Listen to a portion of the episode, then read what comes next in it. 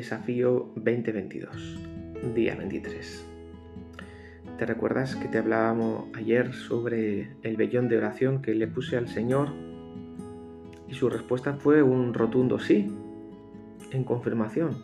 Pero sin embargo, el tiempo, el momento del cumplimiento era un todavía no. En realidad era un ahora no. Y eso fue un, en un primer momento un trastoque para mí cuando mi pastor me dijo, aún no es el momento. Tenemos que ser sensibles y tenemos que ser humildes y obedientes para saber cuando Dios dice todavía no. No es que haya dicho que no, había dicho que sí, pero es un todavía no. Y a veces nosotros confundimos y cuando Dios dice ahora no o todavía no, lo interpretamos como un no y lo, y lo sacamos de nuestra mente. ¿Te acuerdas cuando Jesús les dijo a los discípulos, esperad aquí, no os mováis de Jerusalén hasta que venga sobre vosotros el Espíritu Santo. Jesús no les mandó inmediatamente a las naciones, les dijo que esperaran. Así que ellos se encerraron en un aposento alto y estuvieron sin salir diez, diez días hasta que se cumplió Claro, ¿qué pasaría si nosotros nos encerráramos 10 días en una habitación y dijéramos, no salgo de aquí hasta que, Señor, tú me llenes con tu presencia, hasta que me llenes de tu espíritu? ¿Qué sucedería? Pues lo que sucedería es que un nuevo Pentecostés vendría a tu vida. El problema es que a nosotros no nos gusta esperar.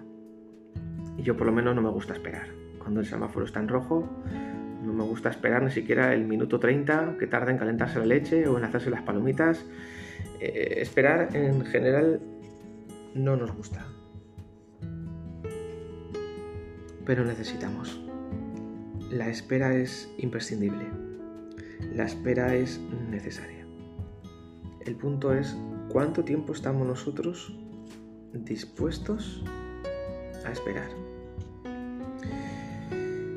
Em, el problema también es que estamos a veces, ¿verdad? excesivamente ocupados. Y el apóstol Pablo decía que tenemos la mala costumbre de meternos en todo. Siempre estamos tratando de hacer más y más en un tiempo cada vez menor. Y el resultado es que no tenemos margen alguno en nuestra vida.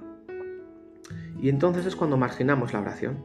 Pensamos que tenemos demasiadas cosas entre manos como para ponernos a orar. Cuando en realidad eh, es, es lo contrario tenemos demasiadas cosas entre manos como para darnos el lujo de no orar. Martín Lutero dijo en una ocasión, tengo tanto que hacer que necesito pasarme las tres primeras horas del día en oración. Mientras más tengas que hacer, más tendrás que orar. Así que no hay manera mejor de esperar en oración. Dios te bendiga.